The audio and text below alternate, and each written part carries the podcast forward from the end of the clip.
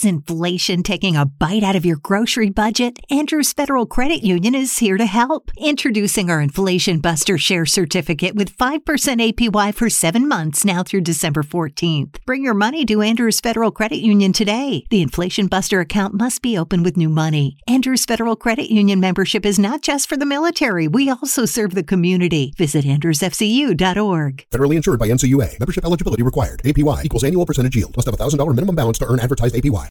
Porque las series se tienen que ver sin palomitas de maíz.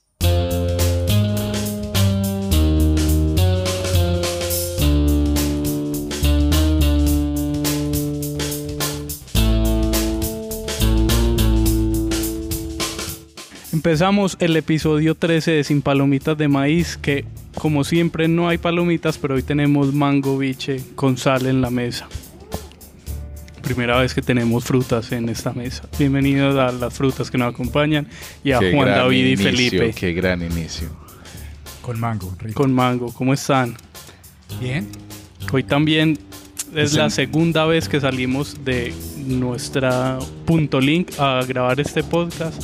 Hoy estamos desde la Academia Creativa de Acción Impro, donde vinimos por una invitada que está aquí, Laura Salazar. ¿Cómo estás? Hola, muy bien, muy contenta y motivada con toda la energía. Muy bien. Eso Eso, es. no da pie a que la gente quiera participar y que tengamos que ir allá donde la gente... Donde sea Australia. Podcast a domicilio, o sea, podemos ir. Puede ser un buen concepto, podcast a Vamos, domicilio. hacemos el podcast y Pues sí, hablamos. Antonio Navarro Wolf fue a comer todos los días con la excusa que era candidato. A desayunar, ¿cierto? Sí, o sea, se- y no, luego no pasó nada, sacó como tres, como 100 votos y ya. Pero quedó lleno. Pero desayunó, gratis. Total. Es una muy buena estrategia. Pensemos entonces en eso. Si usted está en Medellín por lo menos y quiere que un podcast esté en la sala de su casa o en su oficina, invítenos si tiene series de qué hablar. Y empezamos el episodio 13 de Sin Palomitas.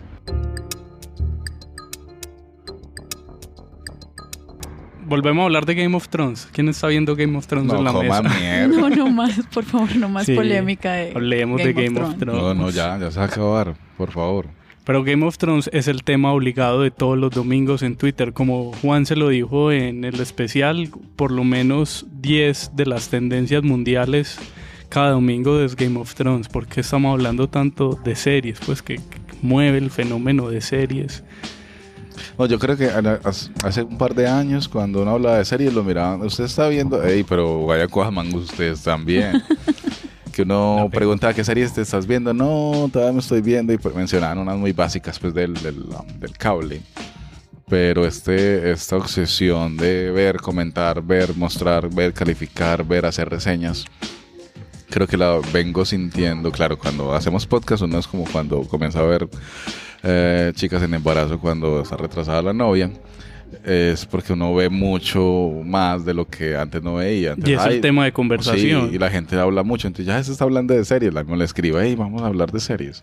Y siento que mi timeline está lleno muy- cada vez más. Y los domingos lo apago para no... Pa' no spoilar, No, coman mierda, no dejen vivir. ay. A mí ¿Verdad que sí está todo lejos por allá? me como la primera temporada. No, por Dios. Me gusta después del capítulo entrar a Twitter a ver qué, qué dice la gente. A Pipe también le pasa. Sí, después del capítulo entrar a ver y a gozar. Yo creo que entras uno a, a mirar como qué pasó en el capítulo, no tanto por por verdaderamente qué pasó, sino como, bueno, desde la gozadera y las otras cosas que no, no pasó en el capítulo o que pudo haber pasado. Sobre todo los memes. los Los memes. Son una genialidad. No, y me- y Pero es una ampliación de universo, ¿no? Pues como, es, ¿cómo se acabó y yo lo continúo como de ser el espectador? prosumer que, Epa.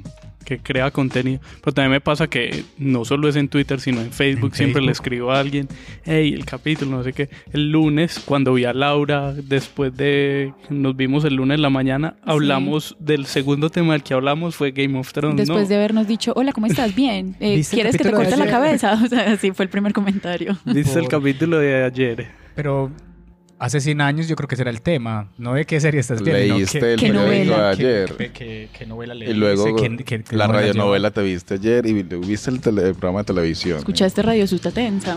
¿Qué aprendiste? Pero con las telenovelas nos pasó muchas veces también que era separaba el país a ver una sola telenovela, ¿no? Que, Claro. con- Sí, con que en el café, edificio, en con el- la Betty. misma lucecita intermitente al mismo tiempo. siempre. Exacto. Y De- con el fútbol pasa también todavía, pues en las redes sociales también se siente que cuando hay un partido importante todo se para porque nos importa mucho como el entretenimiento que nos une como seres humanos, ¿no? Como sociedad. No, y, y es la facilidad también de, de no solamente nosotros que crecimos con la tecnología, sino los papás o la gente que viene atrás, que en un dispositivo como un celular o en el televisor mismo ya encuentra toda la plataforma para ver muchas cosas. Entonces es muy fácil ahora acceder a los contenidos. Y aparte de Entonces, fácil, creo que es que del tema de que también estamos consumiendo tantas series, viene algo ahí como de fidelidad con ese pacto ficcional, como que nos dan demasiado tiempo para encariñarnos con la historia, entonces obviamente siempre vamos a querer más, como espectadores nos volvemos muy fieles a lo que consumimos. Y, y nos volvimos tan, tan adictos que, por ejemplo, con, con Juego de Tronos, que es cada ocho días, ahora que volvimos a, a- a la temporada regular,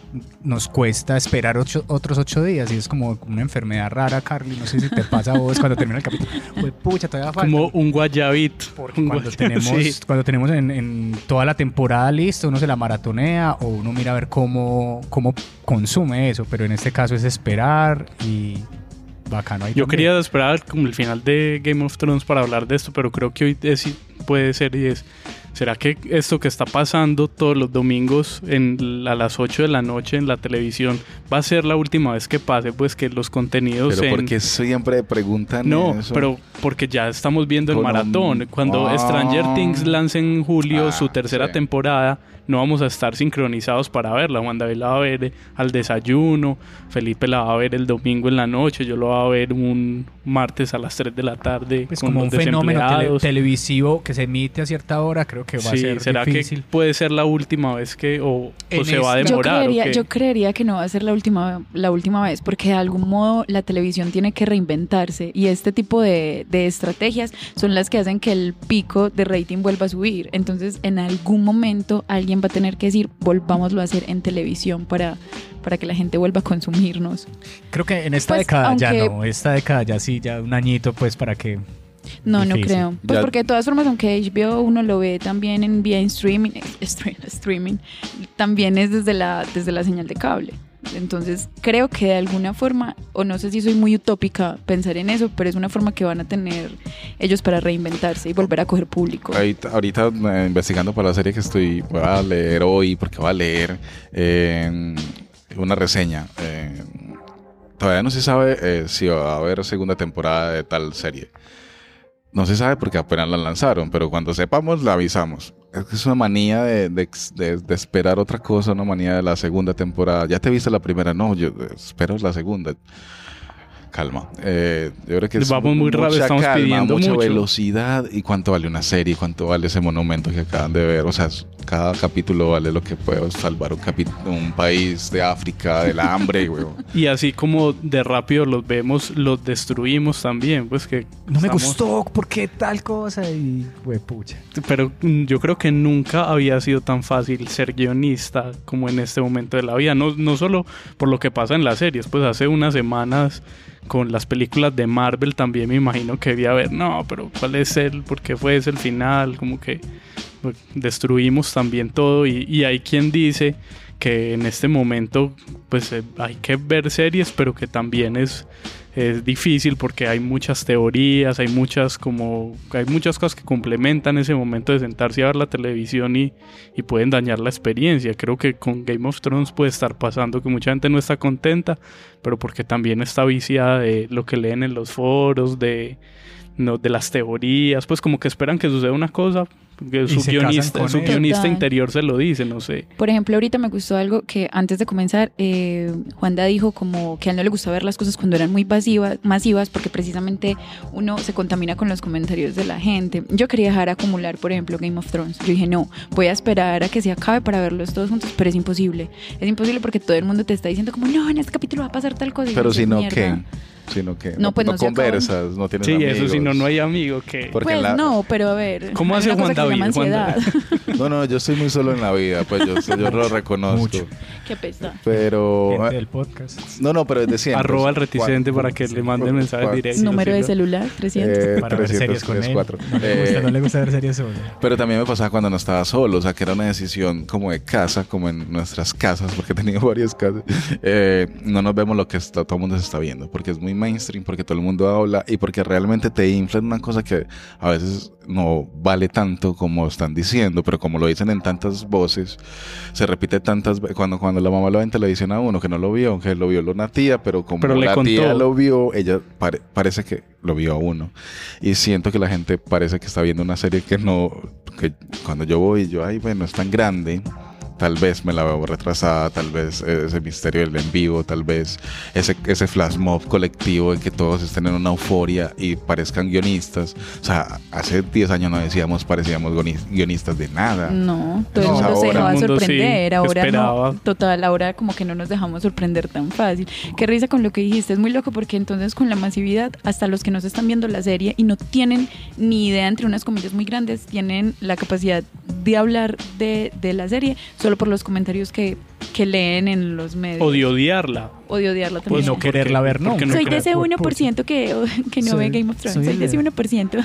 Y al final la, la, la, métrica que le sacaban a ese 1% es que muy poquita gente se está viendo eso. Lo que pasa es que estamos en el mismo salón de Twitter. Estamos en la eh, misma burbuja Y hablando. entonces creemos que todo está pasando, pero claro, no sé, en Anori no está, no hay fenómeno de Ahorita Game el- of Hay Thrones. que esperar a ver cuando la pasen en Caracol qué pase. Que, sí, claro, que- cuando hagan la versión colombiana. Caiga la versión colombiana. Cuando esté no traducida. Pero ahora mientras Juana... Entre Boyacá y Hicieron una, Santander. una- hicieron una versión colombiana de Lobos, intentaron acá. Claro, ¿Y de dónde, Breaking y dónde Bad. se perdieron en los colombianos? No sé dónde estaba, No pero sé. intentaron. En San Andrés, seguro San Andrés, entre. San Andrés en Providencia.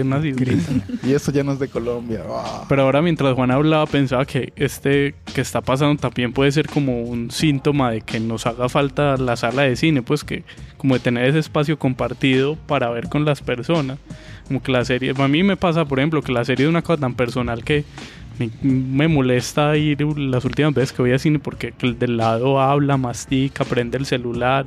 Cambio en mi casa estoy viendo mi serie y pues si la tengo que parar la paro cuando yo quiera y no, no hay un, un otro que me está molestando, pero cuando las veo solo también busco con quién conversar, Con que quién puede ser abrazar, lo a que cuando uno a sale de cine abrazar. acompañado, siempre va ahí a- del acto seguido de salir de la sala Al después de ir al baño es a comentar, El ¿no? cigarrillito ¿Sabes qué? después, Sí, total. caminar. A mí me Es- gusta, depende como de lo que uno vaya a ver, me gusta estar sola o acompañada, pero ¿En cine o en series? ¿De que en cine o en series, Ah, por ejemplo, para ver películas, hay películas que yo digo, eh, marica, yo creo que voy a llorar mucho y me haría pena ir con alguien, entonces prefiero llorarla sola.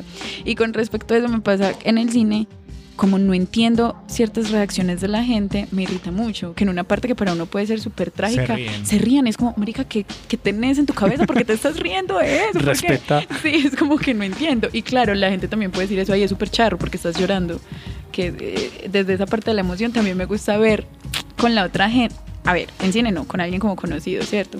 Para uno también poder ver cómo exteriorizan ellos lo que ven. Pero no haya pasado como fenómeno, pues en Colombia creo que reunirse en bares, reunirse en mucha No, gente en a bares ver, no. En bares hacer cosas malas, matar jugadores. gente en apartamentos, pero Peleas, cosas buenas ver de ver cultura, no. muchos parceros en las casas hacer, no sé, cosas didácticas para ver el capítulo, no sé, creo que sí, es, sí se asiste como a un fenómeno muy mundial. Pero acá- o- inclusive cuando es- en un momento quería ver con alguien que estaba lejos la misma serie y hay Hay aplicaciones aplicaciones para eso, ¿sí? para uno, un, dos, tres y los dos ven y hay un chat compartido, hay cosas muy O sea, brutales. es como un, dos, tres, pico y Al- empieza. al o sea, final- no es al pico y fin- colgamos, bueno, sino pico y empieza. Entonces como en una hora nos vemos, ¿cierto? Y entonces Mira. pero me comenzaban a hablar y mi dispositivo, yo no tenía doble dispositivo, entonces no podía chatear y ver.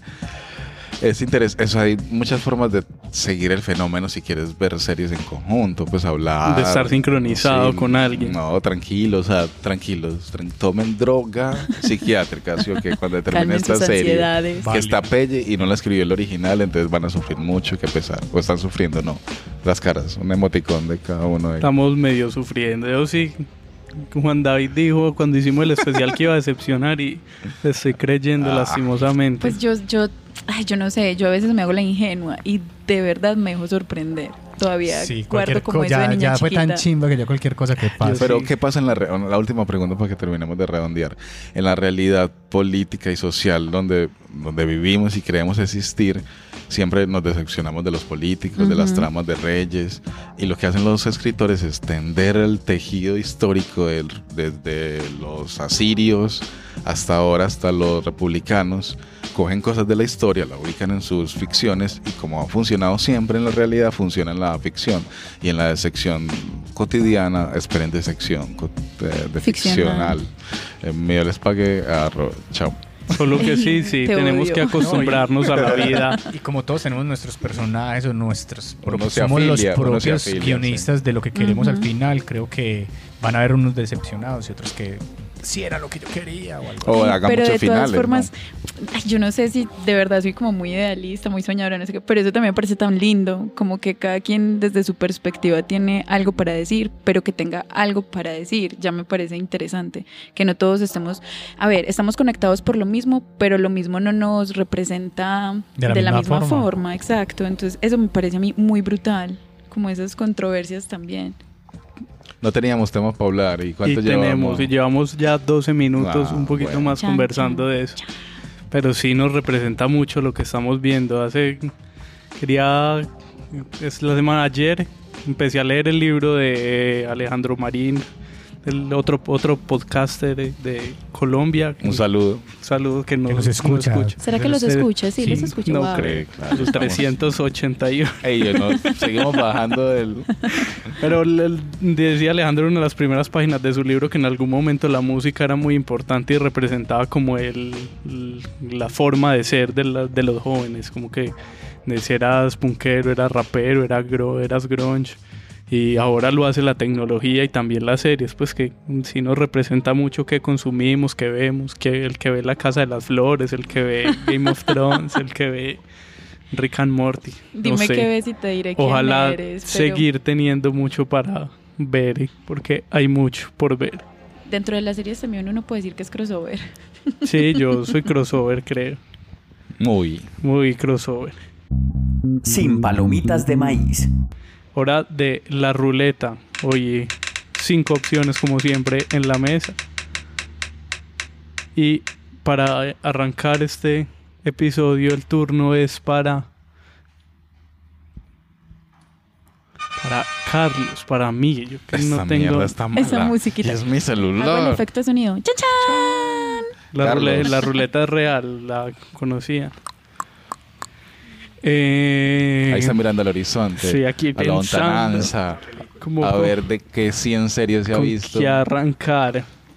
Eh, tenía una serie preparada, pero la voy a cambiar en este Así es, momento. así es En momento. Porque No hay, que, hay que hablar del momento. Sí, quería repasar, no había oído nada. 15 capítulos. Caso Colmenares. Ah, va bien. Ah, ¿Qué- ¿Ustedes qué piensan de eso? Pues de- no hablemos Yo no todavía me de la la, he visto, serie, no la hablemos visto. De la realidad. visto. Pero yo he consumido. Lo mataron, fue accidente. Venga, venga, no, no, calma, calma, calma, venga, venga.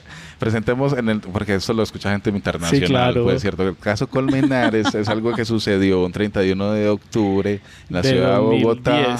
2010 en la ciudad de Bogotá, entre unos jóvenes de clase alta que se estaban obviamente disfrazados ridículamente y sexymente. Eh, hubo un altercado y ese altercado que pudo haber sido solo una anécdota, eh, alguien apareció muerto en un Caño. caño. Y apareció muerto el negrito. Alguien, un estudiante de una Una universidad, universidad. muy prestante, Pero de la era- universidad más importante, pues como en donde van las personas Donde vale mucho, ¿cierto? Pudientes en Colombia. como el diferente de la universidad, bueno, desde el color, de la familia, de sus orígenes. Como Y ser pilo paga era. el- el que llevaba coca. así. No, no, igual el- No, la familia. Colmenares tiene plata, tiene mucha plata. Y, y los chicos contrarios, los enemigos, los que están peleando, eh, pertenecen a la élite, a la hi- hijos, so- no, sobrinos de sena- no, de ministros, de la vieja guardia de, de- de cafeteros, gente muy poderosa de este país. Entonces me he consumido ese juicio, he leído todos los recovecos como los- morbo. Me encanta, me encanta. Pregúnteme lo que sea, no me he visto la Bueno, serie. no, pero yo sí, aquí leyendo la, la sinopsis de Netflix dice, "Ul- el estudiante universitario Luis Andrés Colmenares aparece muerto después de ir a una fiesta de Halloween. ¿Accidente o asesinato? La misma pregunta para ustedes, ¿accidente o asesinato? Sin ver la serie, pues como cuando hemos vivido con el caso Colmenares hace Muchos mucho años rato. y todos los programas noticias. de reportajes, séptimo de sudos. Conocemos a la familia, los implicados. ¿Ustedes qué Después piensan? De hay todo cosas esto muy- parecieran íntimos. Hay cosas muy extrañas en el caso, cómo apareció el cuerpo y después, como dije, la fiscalía que apareció, las manchas que le salieron en el cuerpo en algún momento que no deberían haber salido, si cayó de boca abajo o boca arriba. Supuestamente si se cayó de un, ca a un caño a esa altura, porque el caño no era muy alto, no debió morir. Entonces se vienen muchas preguntas. Felipe, Pero- ac- ¿accidente o asesinato? Ahí hay cosas muy extrañas y Puede uno decir yo creo que, que, también fue un accidente, un, accidente- asesinato Lamentable. accidentado. Sin ambigüedad. creo que hay- pero creo que sí detrás lo que dice Juan hay, ah, está la persecución está la, la alta la alta sociedad de bogotana detrás como in- incurriendo y estas peladas que están ahí en la cárcel todavía hay mucho por, por descubrir y por saber qué pasó esa noche y Ya no están qué. en la cárcel. No. Están en la ya casa. se están casando, se están cas- Ah, acaba de casar se Laura. no, Laura se- Laura. Laura- ¿Las viste las fotos La morena, lujosas que se casó en Villa de Leyva, descarada? Bueno, decían a mí me en parece algo muy triste para la sociedad colombiana lo que pasó.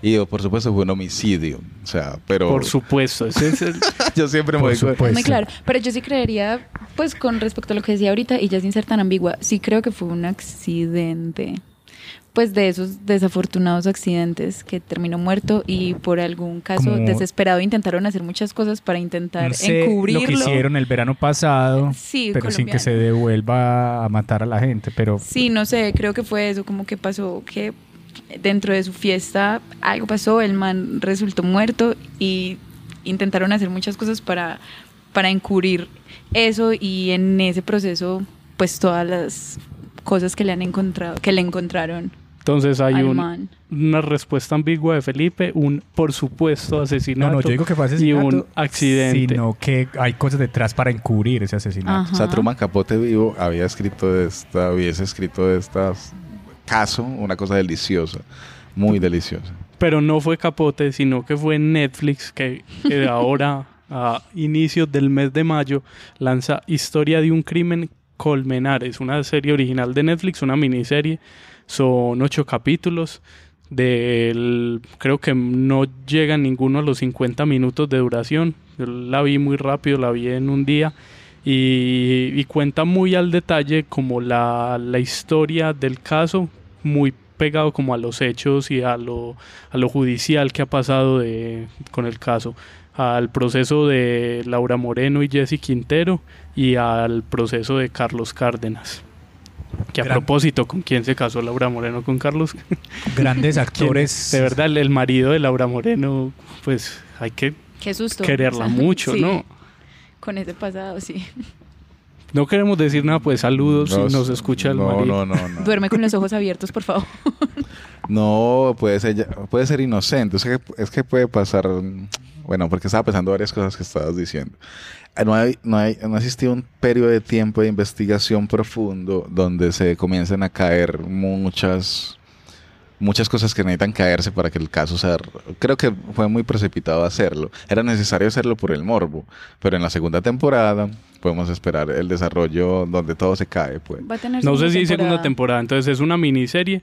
Historia de un crimen es eh, como un formato inspirado en American Crime Story de Ryan Murphy, que ha hecho también dos entregas. Y la primera versión de Historia de un crimen, que también fue una, una miniserie, fue sobre Colosio, el, el candidato de, a la presidencia de México. Esa me la voy a ver. Está pintada. Esa ya está y va, va a haber un documental adicional ahí. Como Hay una de. Colosio. Hay una de ficción de Colosio Carajo. que es Historia de un crimen creo que el título es Colosio. Y la de Colmenares es también, creo yo, muy precipitada. Yo la vi muy rápido, la vi también como por entrar en la conversación con lo que hablábamos ahora al inicio del, del episodio. Y me, no sé, deja como muchas cosas que no, no están bien desarrolladas. La, la historia también se, se atreve a meterse como en un mundo muy paranormal o surreal donde si aparece, por ejemplo, el, el, el, espíritu, el fantasma de Luis Andrés para hablarle a la mamá, para como que relacionarse, pues se atreven como a entrar a la ficción con eso. También tiene otra línea, un personaje muy importante que siguen es el del fiscal que llevaba el caso que interpreta Enrique Carriazo, con todo su talento pues como de, de llevar lo popular y lo colombiano a la pantalla y aquí hace como un, un muy buen un muy buen papel, aunque me parece que queda como abiertas muchas cosas y no, no terminan de desarrollar. Y hay otro personaje, como además de los que conocemos normalmente en la historia, que es un, un, periodista que interpreta a Julián Román, que es una trama, que, pues es, que es el periodista que hace un seguimiento y una investigación para la revista Semana, pues en la realidad, que eso es el nombre de la revista es otro, que también en su momento recuerdo que por eso fue que yo conocí el caso, como una investigación muy detallada que hizo Semana, como con toda la información. Pero por ejemplo tramas como esas, como la del periodista, en la serie quedan abiertas, no pasa nada, como que no tienen realmente un trasfondo, un trasfondo sino que se veía como que, que estaban simplemente llenando tiempo en pantalla. Esa serie me suena como a una película que es colombiana que me vi hace tiempo que se llama El Resquicio. No sé si la han visto. No. Malita, creo que por eso mismo no me provoca ver la serie. ¿Y qué pasó con la familia? ¿Si había aceptado los derechos o, o hubo alguien ahí, una pelea con... Con, con la serie hay un, muchos no hay, problemas no hay... esta semana, hay mucho, como que hay procesos legales en curso para... O sea, pues, puede que cuando emitamos esto ya no esté Ya no esté la serie, no, no creo. Pues finalmente la serie está basada, pues además de como de los hechos noticiosos y todo lo que aconteció con Colmenares en un libro escrito sobre, también sobre el caso.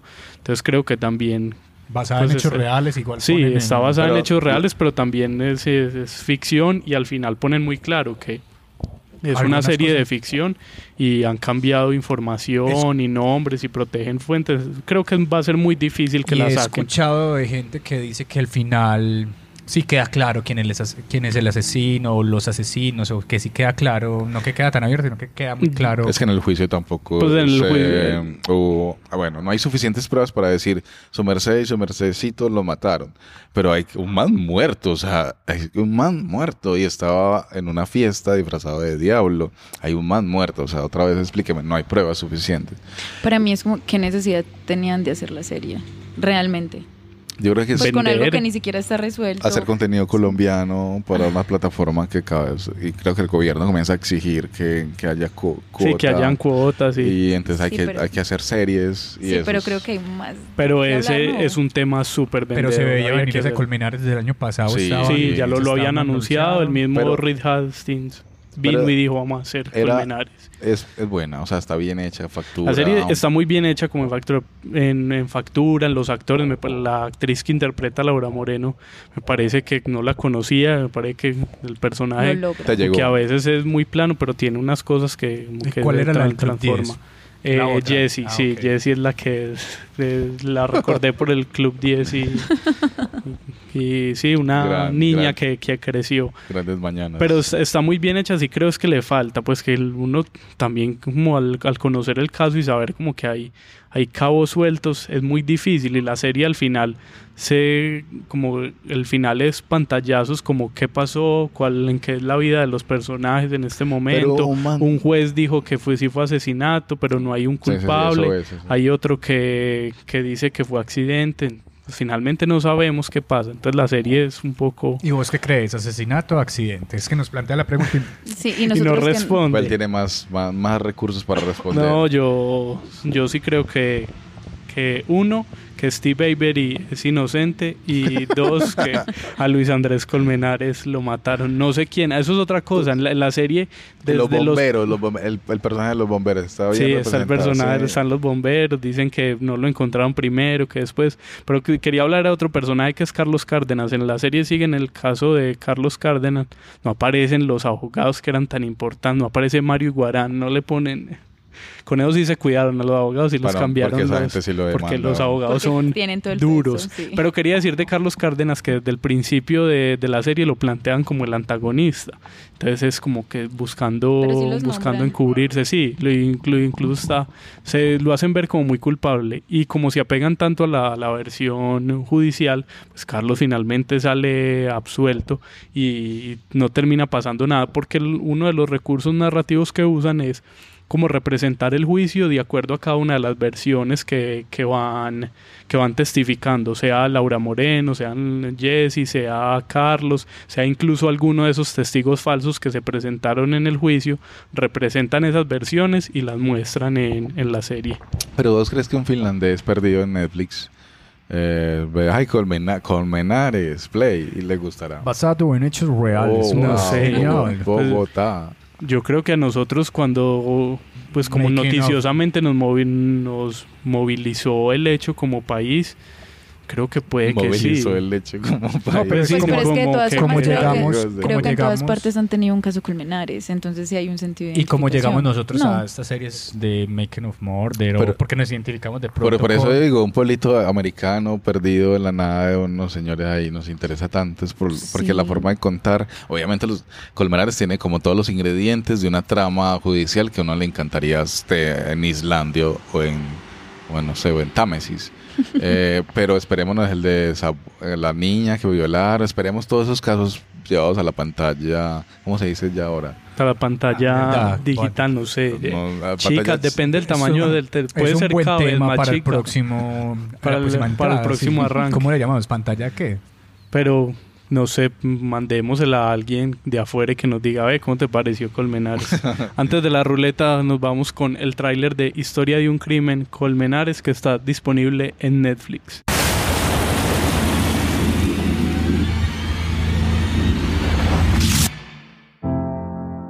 Ya te ibas a ir sin despedirse. Ay, no, ma, ¿cómo crees? Ay, yo todo un galán. Bueno, llego como a las 3 para que no te quedes esperando despierta, ¿vale?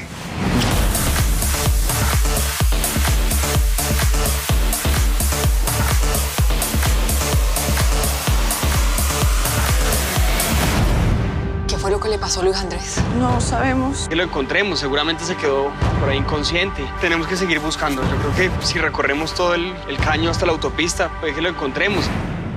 Positivo el hallazgo. La misteriosa muerte del joven Colmenares en un parque de Bogotá ha sido tema de gran polémica. ¿Qué fue lo que le hicieron a mi niño? Mi nombre es Antonio González, el nuevo fiscal que va a asumir la investigación. ¿Y usted qué cree que fue lo que le pasó a Luis Andrés? ¿Que se cayó? Mi hijo no murió en un accidente y usted lo sabe. Yo no vi el cuerpo de Luis Andrés Colmenares en ese túnel. Le dije que estaba muy borracho y que salió corriendo como un loco. Eso fue lo que pasó. Perseguí. ¡Luis! ¡Luis! Salió a correr y se cayó al caño. Ahora nos mintió a todos. Putas anda diciendo ahí. Revise simplemente sus redes. Por todas las fotos, todas. Porque estamos jodidos. Acá lo importante es que todos se peguen en la misma versión. Yo creo que Carlos Cárdenas le pudo haber hecho algo a mi hijo por ser. ¿Cómo mataron a Colmenares? ¿Usted vio cómo lo mataban a golpes? ¿Se ensució las manos? ¿Cómo mataron a Colmenares? Lo único que queda claro en este informe es que está lleno de inconsistencias y de mentiras. Las dos únicas personas que nos pueden contar esa verdad, Jesse Quintero y Laura Moreno. Voy a descubrir la verdad. Nada ni nadie me lo va a impedir. Te lo juro. Le tengo un mensaje ¿De quién? de mi hijo muerto. Le manda a decir que la respuesta está en su cuerpo.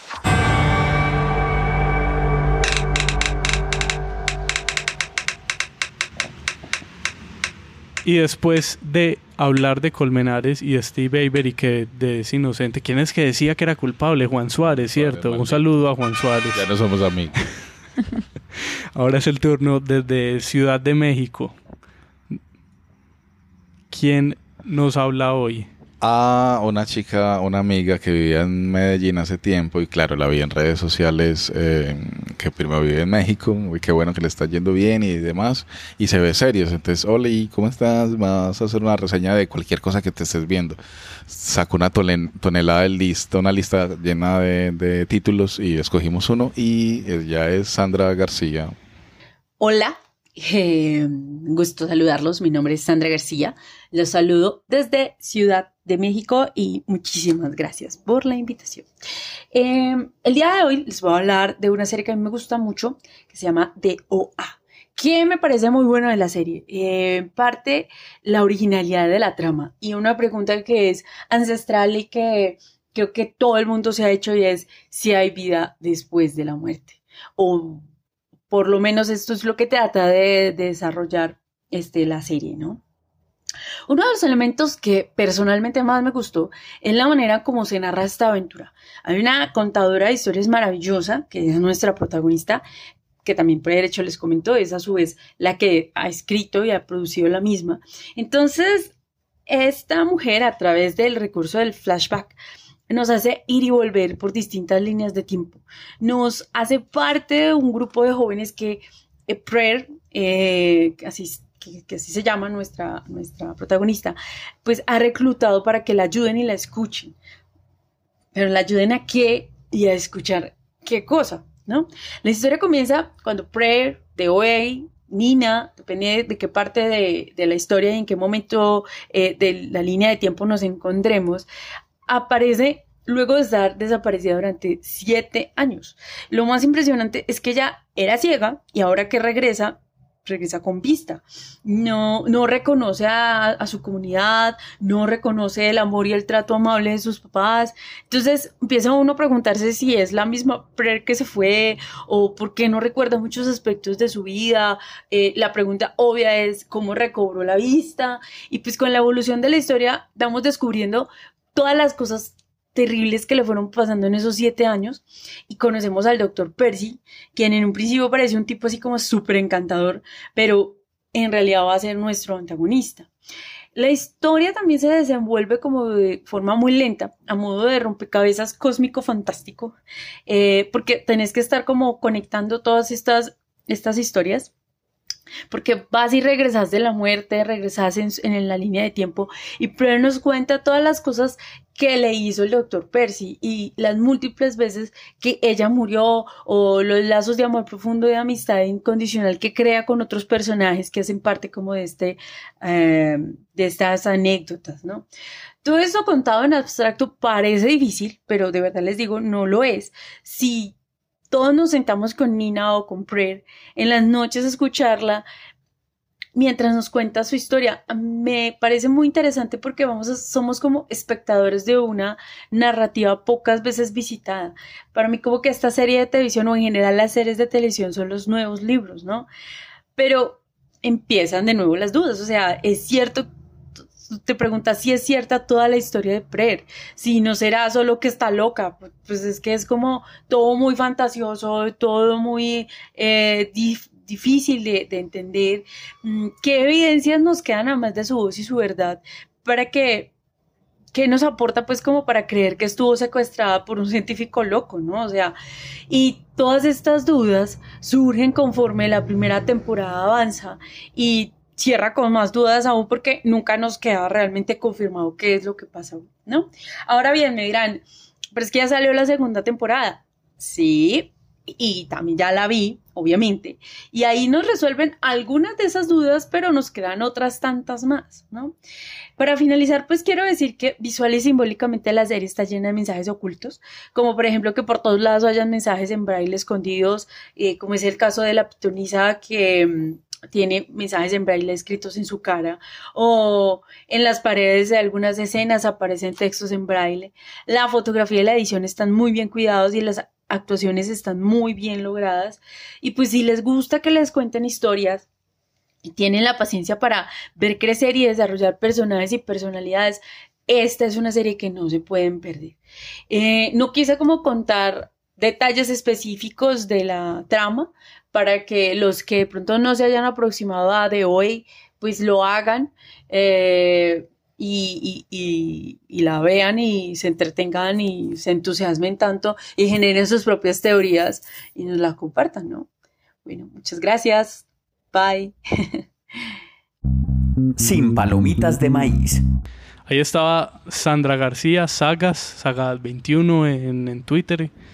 Eh, que está, nos recomienda de OA. Esta era la, tipografía y ella las cosas. ella sí, ella es la dura de... De las tipas, algo, tiene un proyecto todo teso con eso. Ah, qué tesa. Y nos habla de OA, una serie original de Netflix, una serie muy, muy rara. Por ahí leía que era la, la Twin Peaks de, de moderna. Que si Sí, alguien sí. quiere ver una cosa así extraña, tipo David Lynch, Twin Peaks, busque de Yo la vi y no me había atrevido a hablar de ella aquí en el podcast. No quería porque no me gustó mucho la segunda temporada.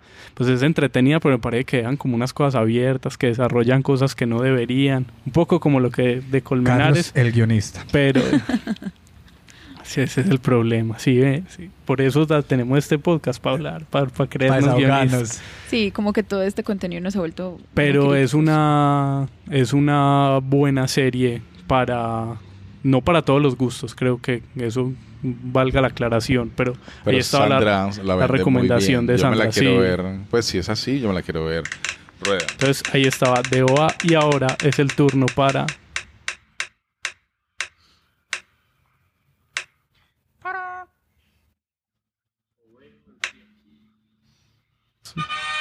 para Felipe. el embajador de HBO, escribí en la descripción del capítulo anterior. Qué buena descripción, embajador. El embajador de HBO en Sin Palomitas de Maíz. Bueno, No decepcione. Qué presión. No, que, que hablando de lo que estamos diciendo ahorita de, de Juego de Tronos, que deja de pronto el listón muy alto para HBO, creo que si uno escarba en la historia de HBO y en lo que tiene ahora HBO, aparte de Juego de Tronos, hay cosas muy poderosas. Entonces recuerdo Six Feet Under, recuerdo Los Sopranos, recuerdo True Blood y hay una de unos chicos que no me acuerdo cómo se llama, una historia, no me acuerdo, pero es una historia de jóvenes famosos. Entonces, dentro de la historia de HBO han tenido unas series muy poderosas. Y hay una en particular que llegó a mí hace muchos años, eh, cuando en Confama, que todavía de San Ignacio dan películas, me llegó a mí en forma de película, pero ese día cuando la presentaron nos dijeron, eso es una miniserie, sino que acá por efectos del tiempo la vamos a dar así, un poquito cortada.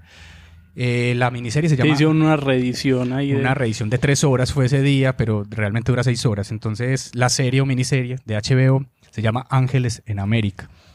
Eh, La cambió también. Estoy aquí buscando la que tenía. ah, no, yo te dije que, pero que, que no iba a hablar de eso.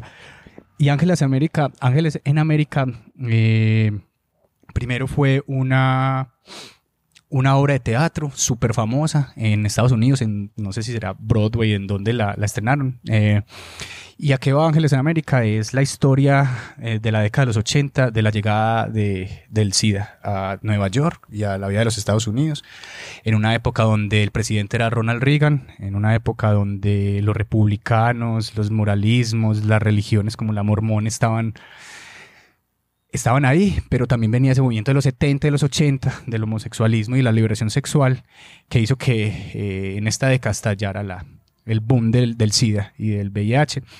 Y Ángeles América es esto, es, la, es- plantea ese tema desde ahí, pero a través de ocho personajes. Em, ¿Y qué actores, weón? Eh, y una cosa que me sorprende es la, la- la- la- los actores que tiene. Entonces, Ah. bueno, entonces es, combo. Entonces, los buenos. es, primero que todo, es una obra de teatro que rompe todos los récords de audiencia. Y la, el man, que es Tony Kluscher, algo así, Carlitos me ayuda con la descripción. Sí, Tony Kushner. Este man también es el que entrega la versión guionizada para televisión. En 1999 HBO dice, listo, hagamos esto. Intentaron hacer películas, pero no funcionó como película, o sea, como la obra de teatro en película no funcionó. Entonces la, la hacen en miniserie que tiene, que se estrena en 2003. Eh, y pasó una cosa muy bacana porque cuando la estrenaron, eh, la estrenaron eh, como en maratón, entonces la, la partieron en dos partes, tres horas y tres horas.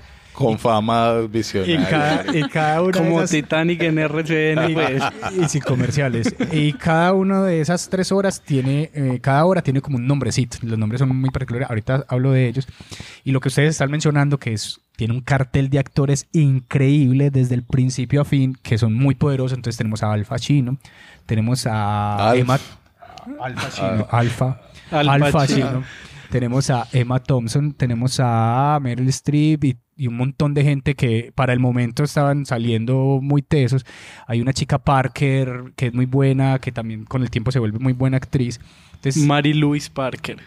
entonces La son chica.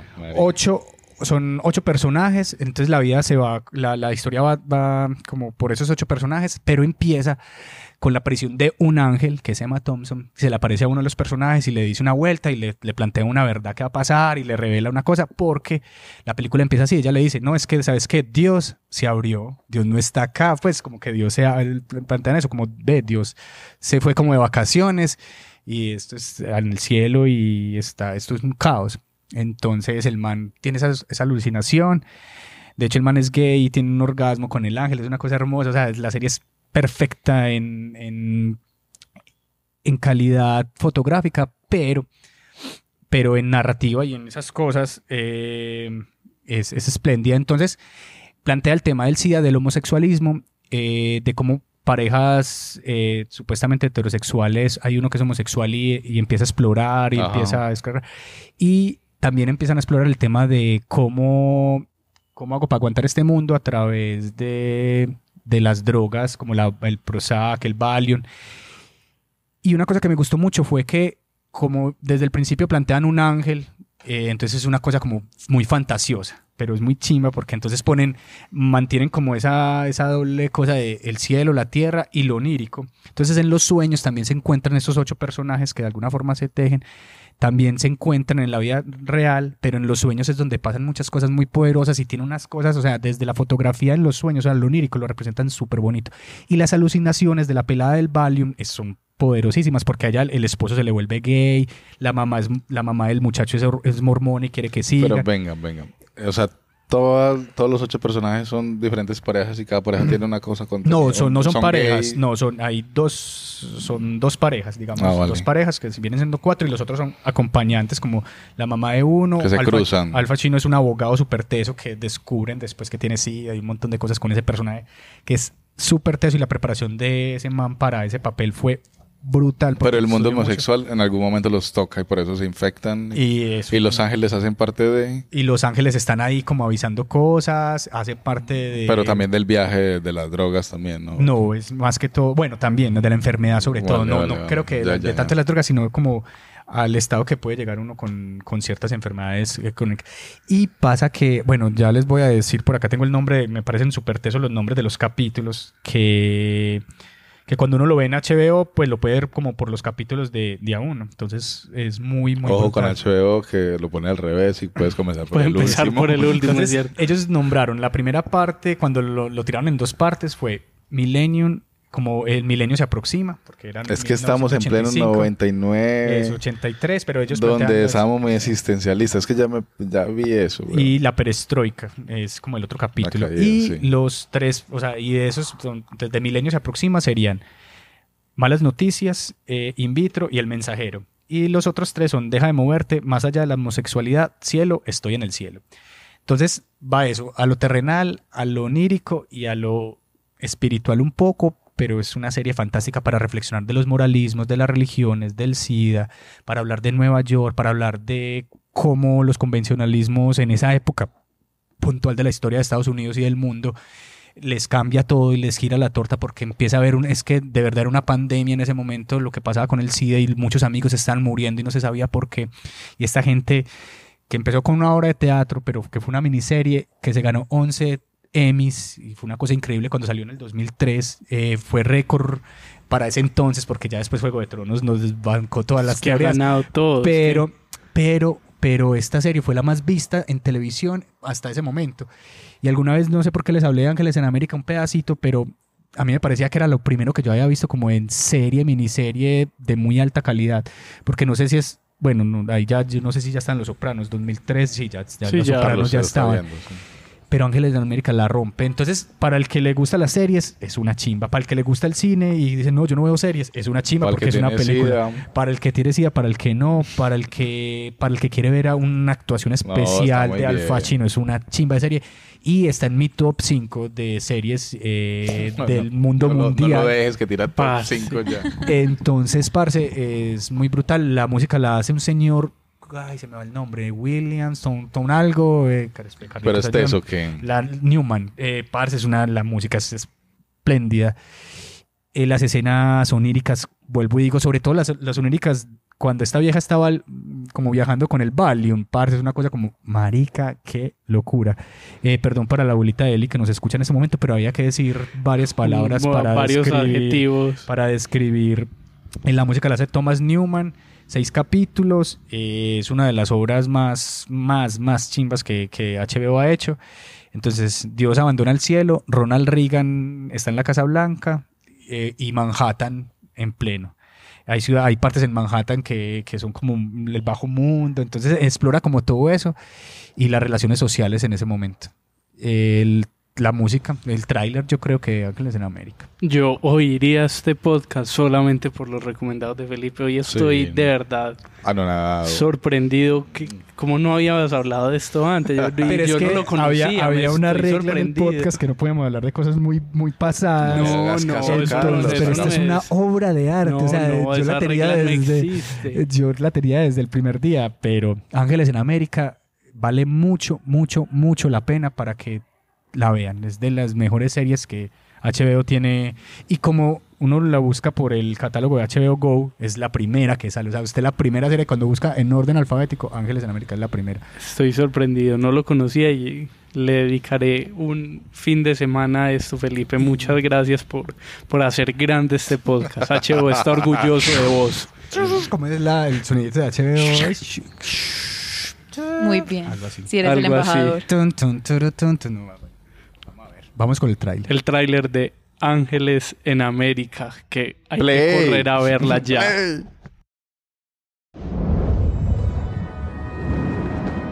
Look up. Look up.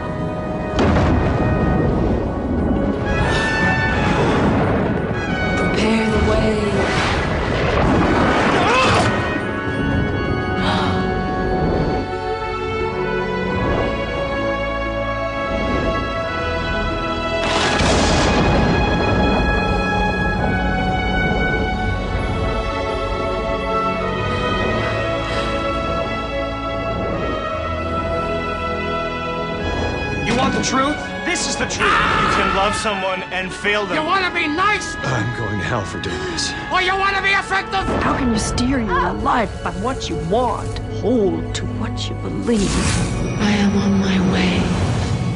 When I am manifest, our work begins. Sin palomitas de maíz.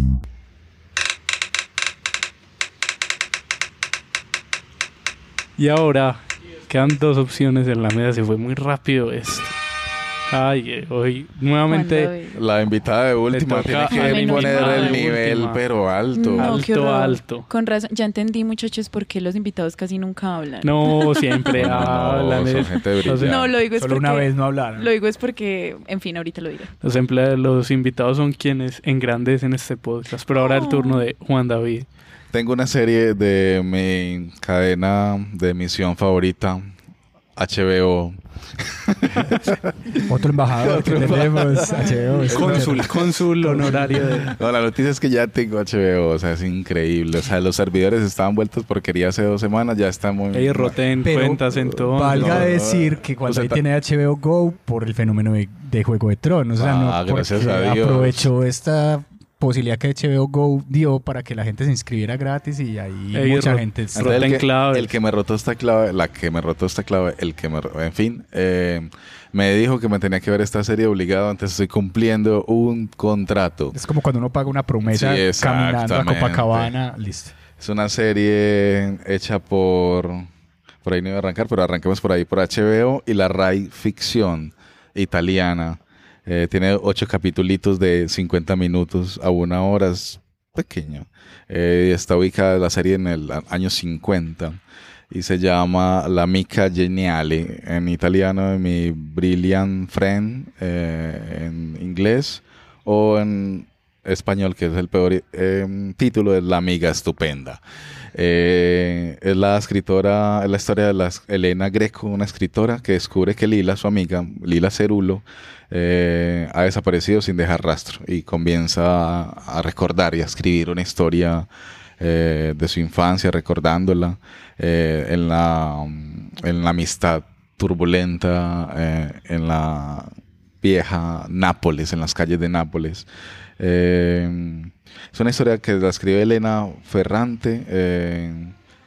Eh, y Elena Ferrante es un personaje muy raro de la literatura italiana porque es, es anónimo, es como eh, desconocido.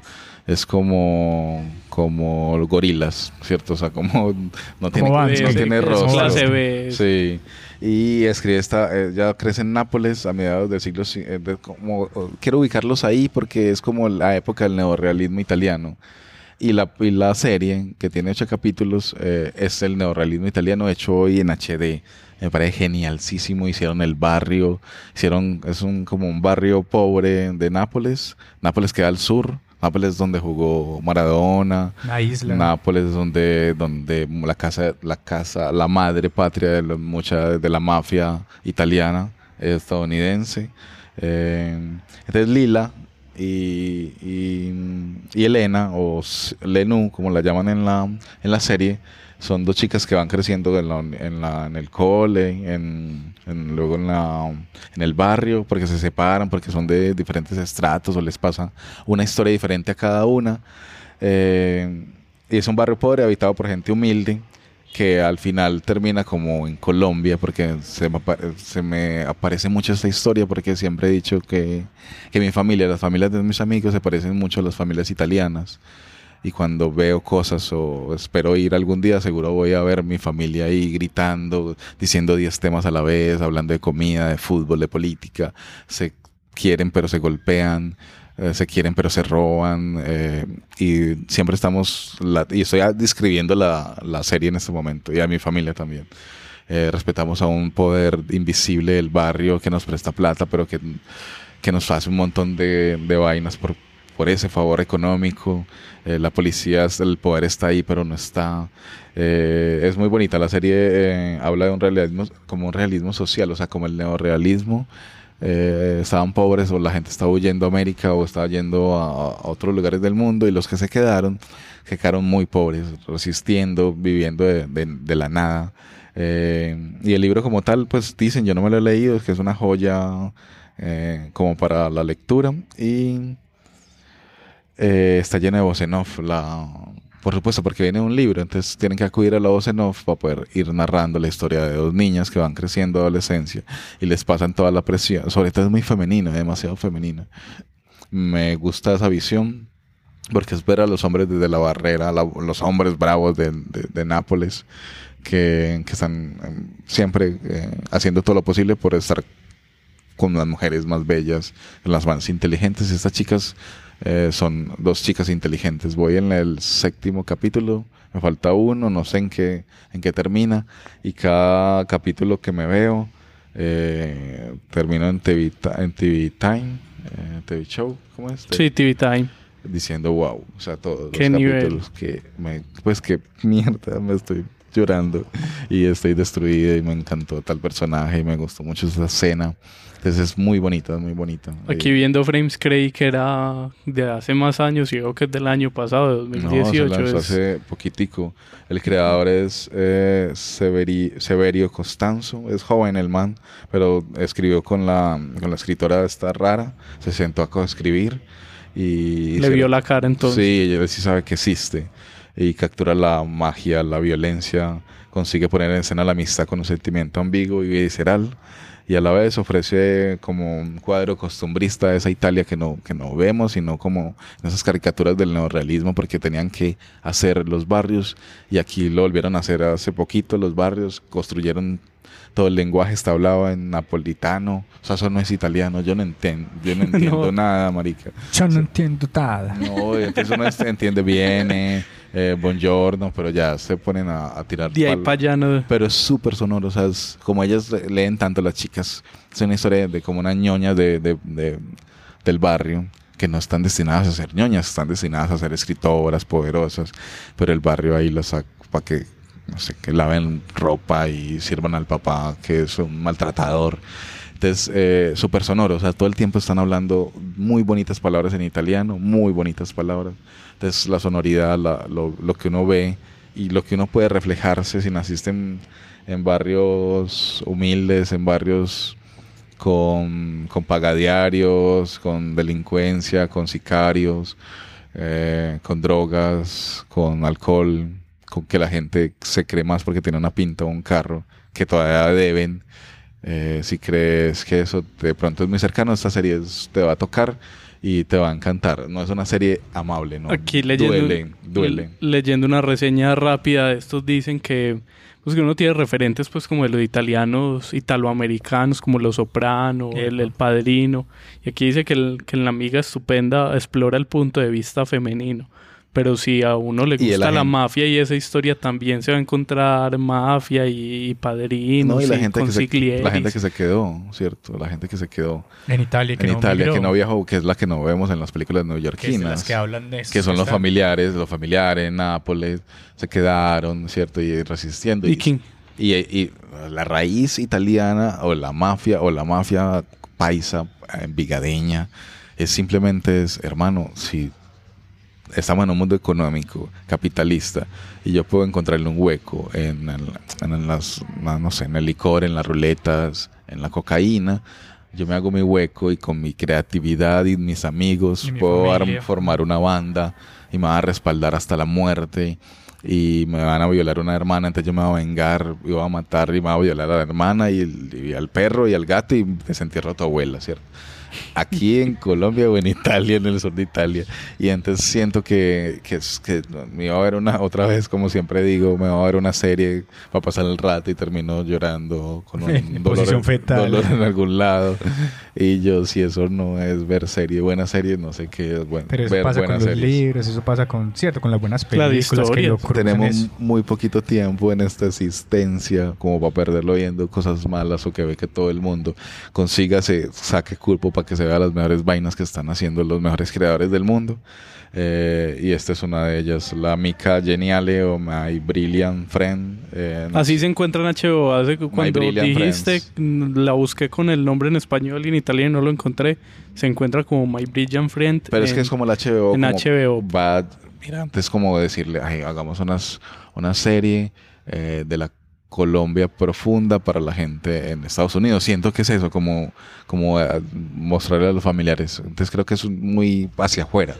Sí, claro, una adaptación. ¿Y Hablaba en italiano, puede decir. Porque leo que en Italia fue el éxito, to- No, la serie más vista en el año Y, te- pasado. y teatro es brutal, o sea, la, la- el teatro, hablando que lleva al teatro, llenó salas todos los años. Entonces es como, o desde un buen libro, una buena historia hecha por buena gente en HBO, con un color increíble. O sea, vas a ver un gris hermoso y un mar eh, azul, pero que se ve Sí, triste. ese mar de Nápoles es especial. Sí, nosotros que lo conocemos.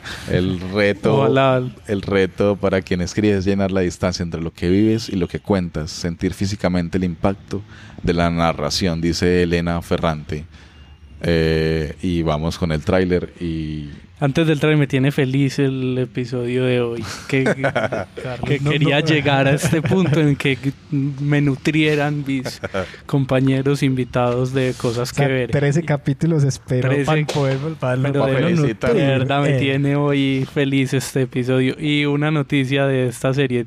Va a tener segunda temporada. no, no, no, no, no me sé, voy en el séptimo capítulo, Pero- no sé, no, no sé. le Pero ya me, ya me puso un reto, ya me retó la serie y me dice, eh, a finales de 2019 hay segunda temporada Ah, vale, vale. para ponerse al día con esos 8, 10, Ocho, ocho capítulos. ocho capítulos y antojarse. Entonces ya dos por ver, eh, me voy a ir a pagar ya el HBO. Play. Tenevano un pigiama sciolest. Appena era avuta funesta. Zac! Una custollata. Come fai a sapere tutte queste cose? Raga lo sicchio e tiro fuori le parole.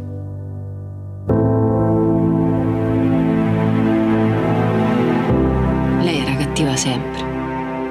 Faceva sempre le cose che dovevo fare io. Prima e meglio di me. E vostra figlia è brava così in tutte le altre materie bunlar Dasturia. Patë ta vëdë shis.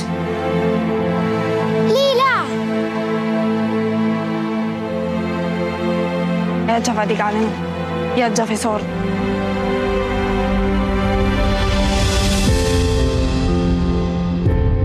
Pensai a rione come a una voragine, dalla quale era illusorio tentare di uscire. Volimmo restare sempre così? O volimmo cagnare? Lì. È difficile. Non per.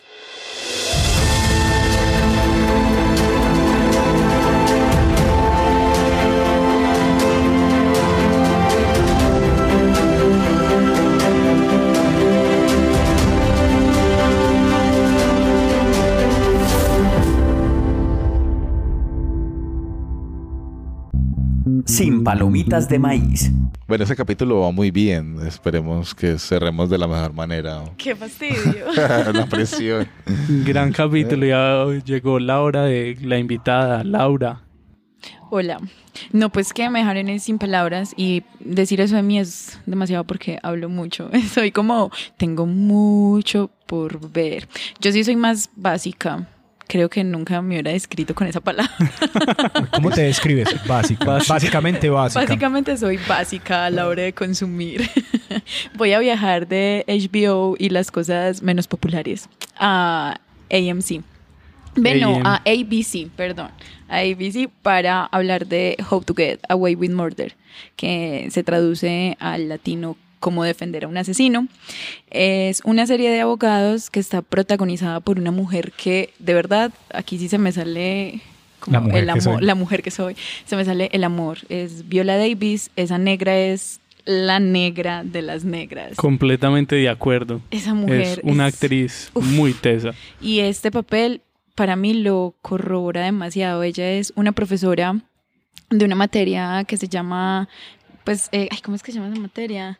Es eso, es para defender, pues, asesinos. No, no- Hay una materia O sea, pues, de derecho, abogacía. Sí, una materia de- derecho, de la sí, universidad en el quinto derecho, sí. semestre, En el quinto año de Sí, derecho. pues, de- de- la- literal, sí es como defender. Como la defensa de las artes oscuras en Harry Potter, pero Total. con ¿Cómo abogados. defender Sí. que- Total. Como la, defender de la así. que Es- ¿Cómo defender gente culpable? Total. Ella, de las es una versión y ella, colombiana. y ella es la mejor en eso. Entonces ella cada clase Ah, coge vale. a cinco becarios, pues a, de sus mejores estudiantes cogía cinco y los lleva a todos los juicios y todo.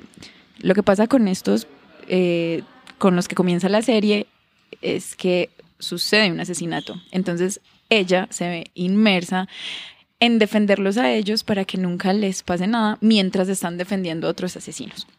Lo que me gusta mucho de esta serie, me la recomendaron. Me decían como, ay, mírate las de abogados, me daba mucha pereza. Mira, mírate el primer capítulo y hablamos. No es una serie apta para, para ansiosos porque en el primer capítulo, la primera escena es el final de la temporada.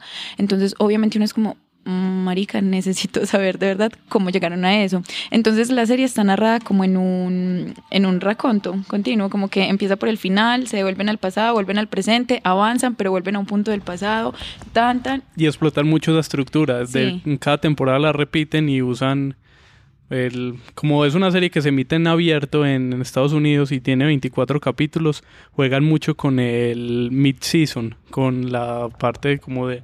En la mitad de la temporada la parten y ese es el punto donde uno empieza a ver la serie y el asesinato siempre sucede a la mitad de la temporada y lo dejan a uno a- como en punta ahí cuando ya se sabe el asesinato y se resuelve la otra mitad al final de la temporada. Juegan Es mucho con eso, pues como con, con cómo se emite la serie. Por eso digo que no es una serie apta para ansiosos y soy muy ansiosa, entonces claro, todo el tiempo uno quiere, quiere estar con ellos acompañándolos a ver qué es lo que sucede y más que lo que sucede es cómo, porque lo que sucede ya lo sabemos, es el cómo que todo el tiempo nos sorprende porque es quien uno menos espera. Y me pasa con esta serie es aquello de la doble moral, que todos la tenemos como demasiado intersectado en uno, pero es como, a ver, yo sé que ellos lo hicieron, pero aún así quiero que no los metan a la cárcel aunque son muy malos, pues realmente son muy malos y las personas a las que defienden son muy malos. Y cada que ganan un caso de un asesino que queda libre, uno celebra de alguna forma, es como, ¿por qué? ¿Por qué?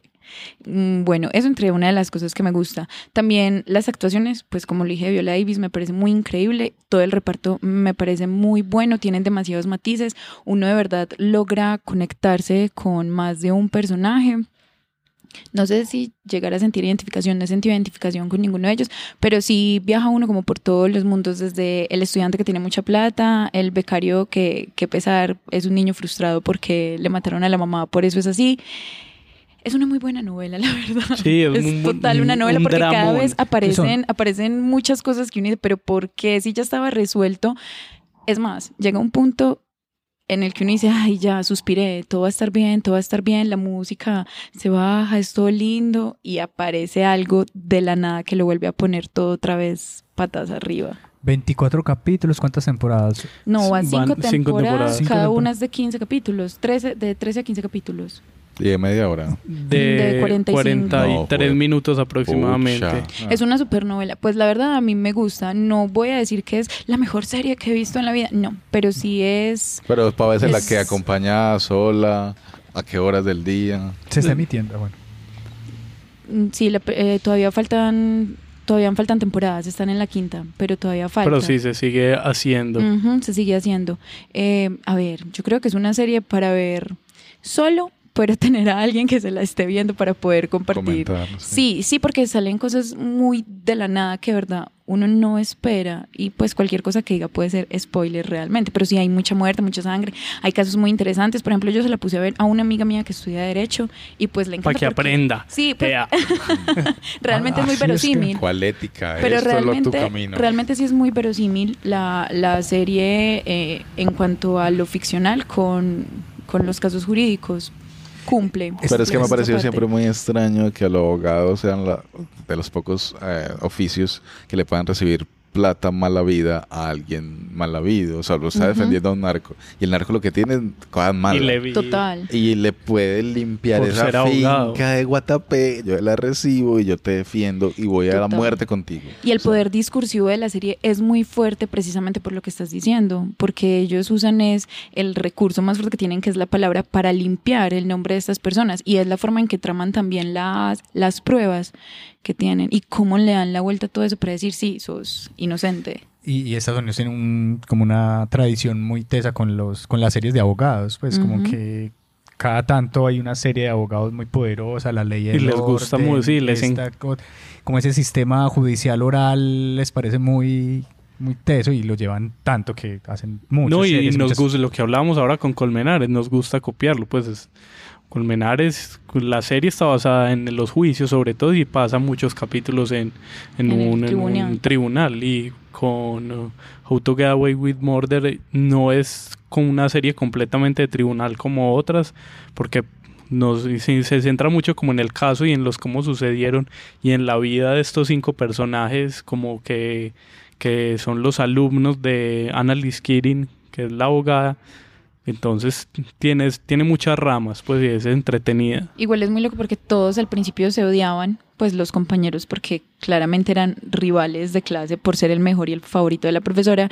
Y a través de la serie, por todo lo que pasan, terminan siendo como una pequeña familia muy disfuncional. Y entre esos personajes voy a resaltar una pareja homosexual que me encanta. pues hay una pareja de homosexuales que es muy bonita, entonces la serie tiene un poco muy de todo. Y entre eso, ellos, que es la entre parte ellos linda. Connor y Oliver capítulo muy diverso y que toda la serie Sí. tienen Bueno, homosexuales, sí. Y nada Eso más. es lo que quieres Y quiero hacer solamente un apunte, que ahorita que estabas diciendo que en tu serie, Juan David, eh, usaban las voces en off, yo tenía un conflicto muy grande con eso, me, me molestan un poco las voces en off, como que me ensucian. Y dejé de odiarlas por una serie, no voy a hablar de ella, solamente voy a hacer el apunte, y es Dexter, que me gustaba mucho. Sí, hay series donde la gran voz en off- serie no hemos hablado de No, es que Dexter. vamos Es a, que- ya vamos Creo que Dexter ya. hubiera sido mi serie, maldita sea. de Ángeles of America, vamos para City de Sí, Los sí, sí, Sopranos. sí, hay que- Sí, un capítulo de retro. Hay que Sí. volver al retro. Pero yo, antes de como de terminar de hablar de How to Get Away with Murder, la, la he visto, la sigo. Lo que sí decía Laura, sí, voy al día. La serie en las primeras temporadas es muy, muy enganchadora. Son, la saben contar muy bien porque vos ves el primer capítulo y te quedas ya como, quiero ver en qué queda esto.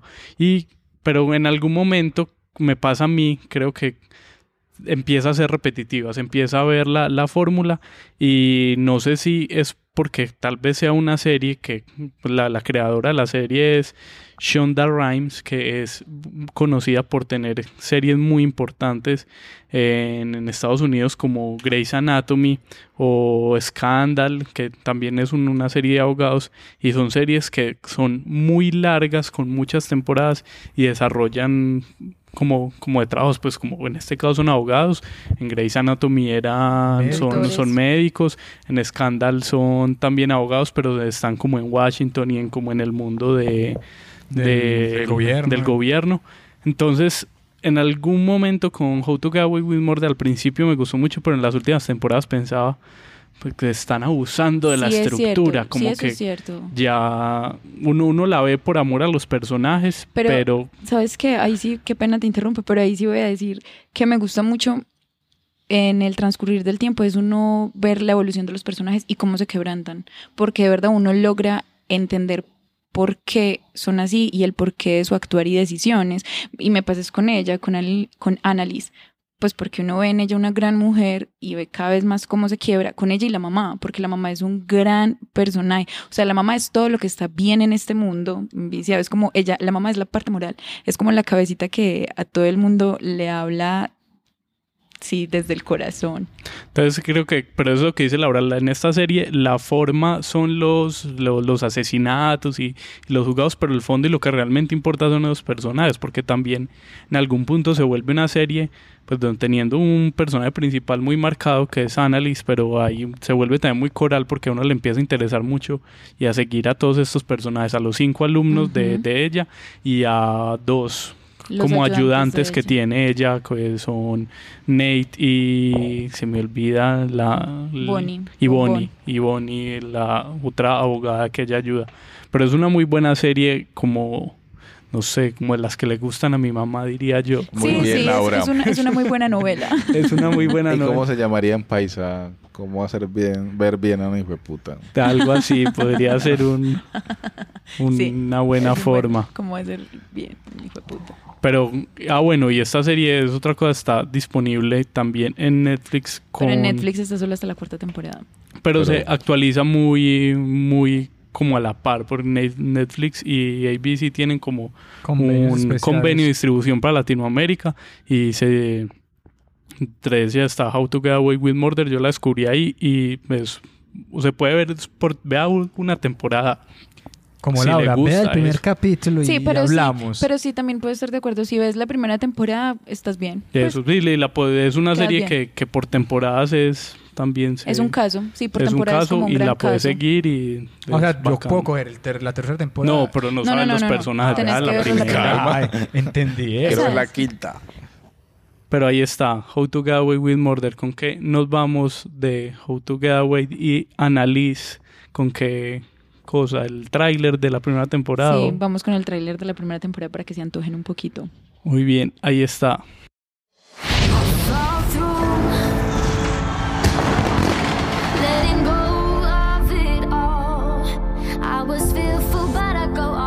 Find your seat. You don't want to be a sitting duck when the shooter gets here. I see the world. I don't know what terrible things you've done in your life up to this point, but clearly your karma's out of balance to get assigned to my class.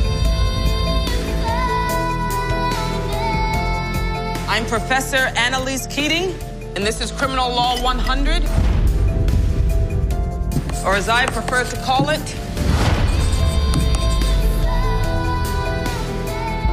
How to Get Away with Murder. Here we go. I will not be teaching you how to study the law or theorize about it, but rather how to practice it in a courtroom like a real lawyer. Every year I choose four students to come work for me. This assignment is used to help me decide who that is. Now go. Find the defense that will free our client. Step one discredit the witnesses. You should really pay attention. You might learn something. Are you colorblind? Yes. The rest of you step up your game. Sin palomitas de maíz. Y esto se acabó. Qué pesado. Qué episodio. Sí, la gente, Ah. la gente no ha llegado hasta aquí, se abandonó antes, pero está muy bueno, está muy bueno. Está Eh, muy bueno. ¿Qué nos- nos queda por recomendar? No sé, tienen por alguna ver, cosa que se hacer? vieron hace poquito, chévere, inolvidable película, no tiene que ser serie, documental. Véanse por favor La Casa de Jack antes de que la quiten de cine. Es la última película de Lance von Trier. Todavía la estoy procesando en mi cabeza. Gran referente. Pero Carlos. quedaste traumada que como siempre, ¿no? Como la... Eh, sí, es Lance. Es muy, es muy Hostia, Lance, la verdad. Pero creo que hay que verla En cines. en cines. Aún. Algo más por recomendar, por ver. No, que queda abierta la invitación a la gente para que vamos a sus casas a hacer el podcast, todos los invitados que, que creen que es difícil llegar a nosotros, pero nosotros también podemos ir a ustedes. Sobre todo los invitados en, en Italia, que ahora hablábamos en, en Nápoles, En en, Nápoles. Manhattan, en Cuba, los del episodio pasado, que nos inviten. Y si no, por lo menos que nos oigan o nos manden audios, que aquí estamos.